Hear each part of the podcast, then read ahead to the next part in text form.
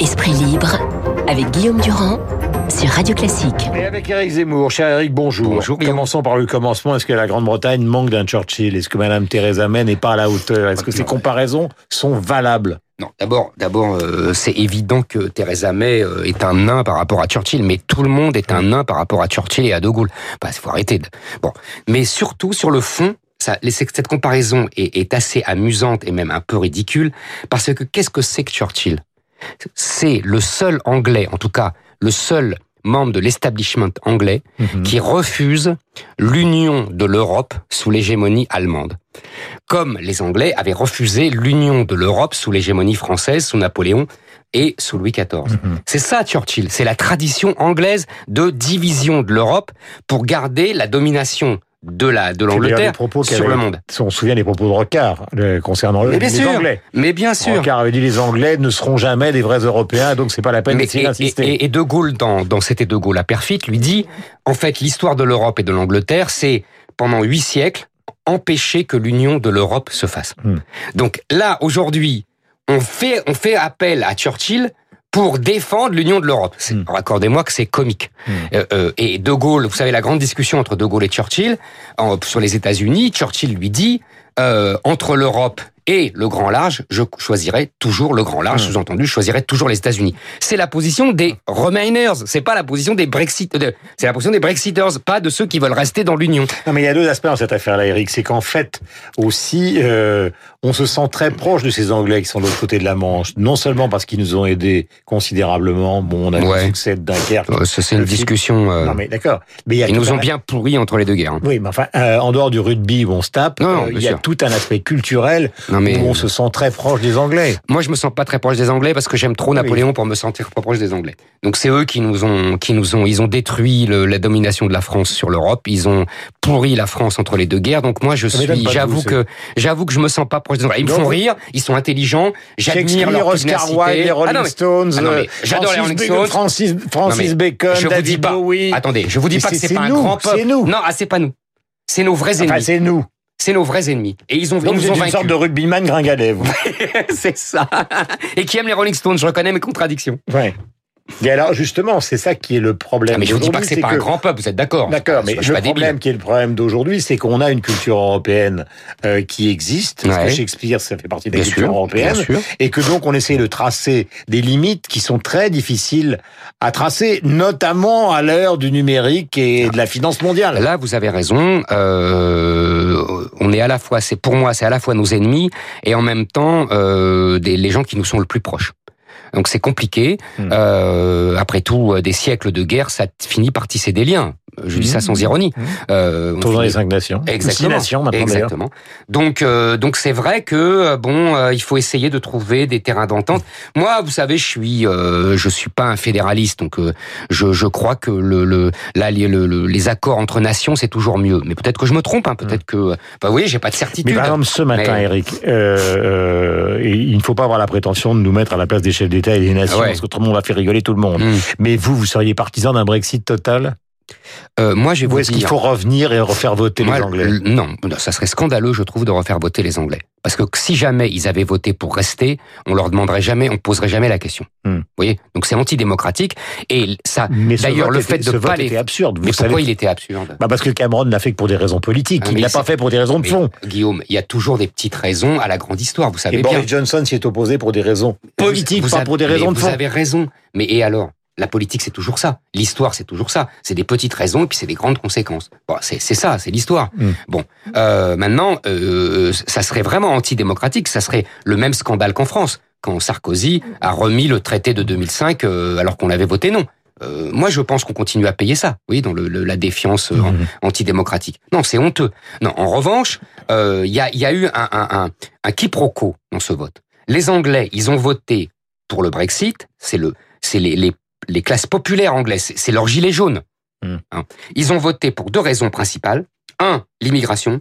Deux, le juge européen qui, qui se permet de, de décider pour le peuple anglais. Hmm. Et, et moi, je, je les approuve à 2000% sur ces deux sujets. Hmm. Ils n'ont pas voté Oui, donc, Pour la un- fin- donc vous êtes un Brexiteur. mais oui, ils n'ont pas voté pour la fin. Attendez, ils n'ont pas voté pour la fin de l'union Mhm. commercial. Et, ils se- et les, et les- les Européens leur disent, c'est l'un et l'autre ou rien. Hmm. Ah, C'est là que ça devient compliqué. Mais vous êtes un jeune homme de 50 ans. Est-ce que vous avez vraiment envie de revenir à une période qu'on a connue, c'est-à-dire des heures euh, Là, on parle de l'Europe. Oui, oui, je sais. Euh, des heures de queue euh, pour aller en Belgique, pour aller en, En Suisse, Espagne. aller Je me en souviens, c'était bien.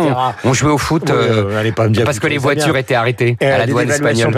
Prenons la le cas de la France, Ouais. par exemple, parce Ouais. qu'il faut rester à la Mm. fois euh, détendu et sérieux. Ouais. La crise des Gilets jaunes, Mm. qui a quand même un impact économique désastreux sur le pays, dans une autre période où il n'y aurait pas Mm. d'euro, on aurait peut-être d'évaluer. On Oui, c'est peut-être des contraintes d'évaluer. C'est vrai. Alors, Donc l'euro, c'est quand même une utilité fondamentale. Et même Madame Le Pen, aujourd'hui, ne met plus en oui, cause. mais vous savez pourquoi? C'est parce que les retraités, comme c'est leurs économies, ils votent pas pour le Front National et elles perdent tout le pan électoral des retraités qui, qui sont les ceux qui votent le plus. Parenthèse fermée. Oui, la, la petite histoire là aussi. Bon, Mm. mais C'est la grande L'euro- différence entre sa défaite euh, de 2017 et la situation d'aujourd'hui. Absolument. Mais euh, si vous voulez, euh, l'euro, ça mériterait une discussion majeure. J'essaie de faire à la hache. Oui, vous avez raison. Ça nous protège des dévaluations compétitives, euh, de sous sans doute aussi de l'inflation qu'on a eue pendant longtemps, même si avec la mondialisation on en aurait plus beaucoup, mais peu importe. Euh, ça nous permet d'avoir un effet de masse, ça permet aux entreprises de faire des économies. Oui, tout ça. Et aussi, il faut pas être malhonnête. Euh, ça a aussi euh, aggravé la polarisation économique. Vous savez, maintenant, il y a toutes les, les études de fait. Ça a accentué la polarisation économique autour du centre allemand. Ça a contribué à la désindustrialisation. Euh, les Gilets jaunes sont en partie une révolte contre cette désindustrialisation Hmm. qui est en partie provoquée par l'euro. Euh, vous voyez, le, le, le, le, bilan, on pourrait... euh, Il y a du pour et il y a du contre. Hmm. Comme tout. on a fétichisé la monnaie. C'est une erreur, je pense. Euh, le, le- sans l'euro, il y aurait des avantages, et il y aurait aussi des Oui, inconvénients. mais simplement, raison. aujourd'hui, on est obligé d'arbitrer, donc il ne peut pas y avoir de marche arrière. Ça deviendrait absurde. Eh ben, si vous voulez, il si est. on commence à je faire pense deux heures de queue vous voulez que je vous dise- d'évaluer toutes les cinq minutes dans deux heures de queue, vous savez, on fait on fait deux heures. Euh, là, j'ai pris un avion avant les vacances. J'ai quand même attendu deux heures à Roissy, uniquement entre les fouilles, euh, Oui, bah. les deux heures. Euh, Bon, donc vous voyez, c'est la même chose. Euh, Il y Non, mais avait pas, y avait pas ça avant. Non, mais la libre circulation, c'est quand même un avantage. Oui, c'est un avantage, mais c'est pour les gens qui voyagent. C'est pour nous, Guillaume. Hum. Les trois quarts des, des, des gens, des Français, ne, ne vont pas à travers le monde comme ça facilement. ça, donc ils c'est s'en foutent de ces avantages. Mais 50% des Français voyagent, c'est quand même un Oui. sur deux, et sur les 50%, il y en a un tiers qui vont à l'étranger. Oui, Donc mais vous n'avez pas toujours raison, mon cher Eric. Que heureusement, je peux vous poser une heureusement, heureusement. Concernant Emmanuel Macron, est-ce Ouais. que vous croyez, bien que ce ne soit pas votre tasse de thé, à Oui. sa renaissance à travers ce, ce grand débat, ou est-ce que ce grand débat va être une sorte de fourre-tout qui va aboutir à un référendum Zarbi? Alors, je suis même pas sûr qu'il aboutisse à un référendum, même Zarbi, comme vous dites. Euh, un fourre-tout, c'est sûr. Je sais pas du tout comment ça va partir. Euh, je sais pas du tout comment ils vont, s'ils vont essayer de canaliser ou de pas canaliser. Euh, Qu'est-ce que les gens vont oser dire? Parce que je trouve qu'il y a beaucoup. ah bah, Il Ils a- vont il y a- tout dire. Ah bah, j'en sais rien. Est-ce qu'ils vont accepter les tabous? Est-ce que vous savez, il y a beaucoup de tabous dans, la, dans le débat politique français. Euh, bon, on verra bien, mais j'espère qu'ils diront tout. J'espère qu'il y aura pas de tabou. Euh, effectivement, Macron a réussi une prestation euh, brillante, mais euh, il sera pas là toutes les semaines. Il sera pas dans tous les débats. Hmm. Euh, vous voyez, donc. Et ce que ça euh, veut dire dans un contexte de quinquennat, Eric, c'est que, comme aux États-Unis, mhm. finalement, la grande erreur des présidents français qui ont expérimenté le quinquennat, c'est-à-dire euh, Chirac, Sarkozy et Hollande, Mhm. c'est qu'ils se voient dans la possibilité, une fois d'être élu, de ne pas être candidat permanent. Or, les Américains, ils ont tout de suite compris. Eux, ils ont quatre ans, mais c'est la candidature permanente, que ce soit Mais Obama, que ce Ça, vous Trump, avez raison. L'erreur, c'est le quinquennat. Parce que avec le septennat, il y avait les élections législatives au milieu. Mhm. Ça donnait une vraie, une vraie respiration euh, démocratique. Et, et, et le président a- avait du temps en tant que président. Mhm. Et là, vous avez raison, euh, il est candidat permanent, mais c'est une Il faut catastrophe. qu'il soit candidat Oui, mais permanent. c'est une catastrophe. Parce que c'est une catastrophe aux États-Unis, c'est un vrai problème. Mhm. Le mandat est trop court, mais aux États-Unis, c'était fait pour. Vous savez bien, la culture politique américaine, c'est pas trop de pouvoir à l'État. Nous, c'est le contraire. Nous, c'est l'angoisse, c'est l'anomie, voire la guerre civile. Et, et- et donc, on a un pouvoir fort. Mhm. Euh, Emmanuel Todd dirait, comme on a une grande diversité anthropologique, euh, il faut un pouvoir fort pour rassembler tout ça. Vous voyez, euh, c'est notre tradition séculaire. Mhm. Et les Américains, au contraire. Moi, je pense que l'erreur fut le quinquennat. Euh, une dernier mot qui est important, parce qu'il va y avoir une dixième journée des Gilets jaunes. Est-ce que vous croyez que la séparation entre Udowski et Drouet va aboutir au fond à un amoindrissement de ce mouvement, ou est-ce que vous croyez qu'il va y avoir encore des gens dans la rue? Enfin, écoutez, Massivement, c'est-à-dire au niveau de 100 000 à peu près, avec des violences. Et avec toujours des interrogations sur ce qu'est ce mouvement. Est-ce que c'est la pauvreté et les misérables, tradition Victor Hugo Ouais. Ou est-ce que ce sont des factieux qui mettent en avant les pauvres et qui vont détruire l'Arc de Triomphe? Moi, je, factieux, Non. non. Moi, j'ai eu des casseurs. C'est pas pareil. Vous êtes d'accord? Là, il y a l'enquête du Parisien. Vous voyez, on voyait jubilation, disait-il. Il y avait euh, une sorte de brigade euh, presque internationale de Ouais. gens qui. Ouais, ouais, ouais, ouais, ouais, j'ai vu ça. Je suis dubitatif. Je, pense qu'il y a toujours des, des, des gens qui essayent Et c'est de- souffrance sociale ou putschiste Ah, moi, je pense que c'est pas une France putschiste. C'est, c'est, c'est, on, est- Souffrance sociale ou putschiste, il dit. Non. on essaye de, de, de, de les diaboliser. Euh, Il y a les médias essayent de les diaboliser, le pouvoir essaye de les diaboliser. Castaner a tout fait pour ça. Rappelez-vous que dès la première semaine, on parlait de chemise brune. Mhm. Et ils n'avaient rien fait. Et, et les casseurs venaient de banlieue. Euh, les pillards venaient de banlieue. Donc, Première euh, fois, après ils ont disparu. C'est ce que je dis. Euh, ouais, Disparu. Première fois, les trois, quatre premières fois, mais peu importe. Euh, donc euh, voilà. Donc euh, je pense qu'il y a une volonté médiatique et de, de la communication euh, du pouvoir de diaboliser ces gens. Maintenant, la souffrance, elle est sociale, elle n'est pas seulement sociale, elle est identitaire. Euh, ces gens ont, ont- ont- ont- l'impression d'avoir été mis à l'écart de la nation et du pays.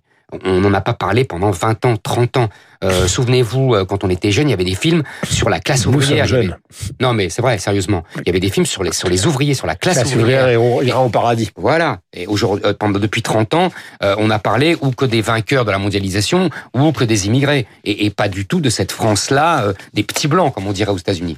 Dernière question, elle est politique, elle intéresse évidemment, c'est la suite du papier de Guillaume Tabar tout à l'heure. Mhm. Euh, euh, elle est très simple cette question. On voit que les sondages marquent une remontée d'Emmanuel Macron qui n'était pas attendue après la décélération dans les abîmes de ces dernières semaines, et donc une stagnation, voire un recul de Vauquier, Laurent Vauquier. Est-ce Ouais. que vous avez l'impression que Madame Le Pen a tué Vauquier et que c'est terminé Vauquier? Ah non, c'est pas Madame Le Pen qui a tué Wauquiez.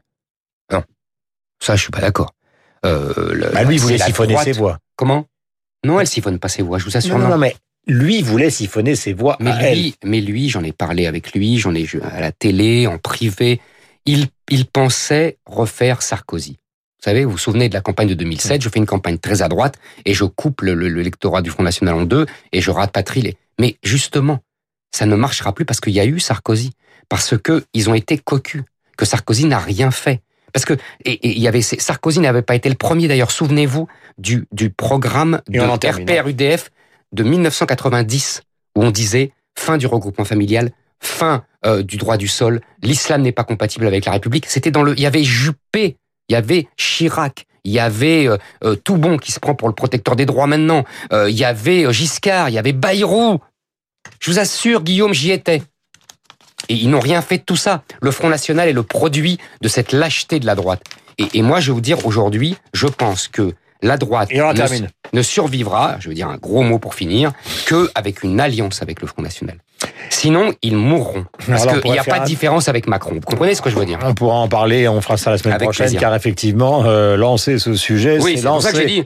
Je, je, on en reparlera. C'est allé au lance-flamme et nous donc reprendrons ça Avec plaisir. prochain. Il est 8h59, vous êtes sur l'antenne de Radio Classique. Merci Eric, bonne journée. Merci à vous. Voici Laurence et Franck.